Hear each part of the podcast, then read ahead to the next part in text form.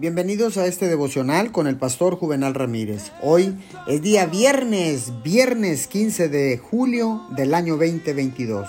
La palabra dice en Juan 11, 25 y 26. Le dijo Jesús, yo soy la resurrección y la vida. El que cree en mí, aunque esté muerto, vivirá.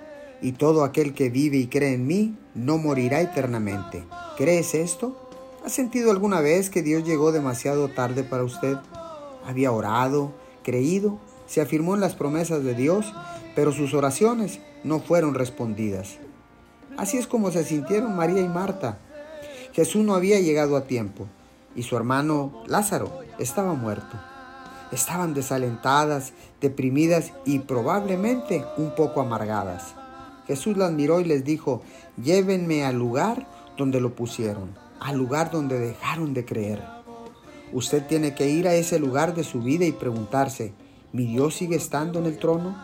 ¿Mi Dios sigue siendo el Dios que es más que suficiente? A veces tiene que tener una fe de incluso ahora y decir, Dios, esto parece imposible, pero sé y creo que incluso ahora tú puedes cambiar las cosas. Su Lázaro puede resucitar de la muerte. Señor, gracias porque ahora sé que toda oración no contestada no significa que no haya sido escuchada. En tu tiempo, Señor, creyendo, recibiremos lo que hemos pedido. En el nombre de Jesús, amén y amén.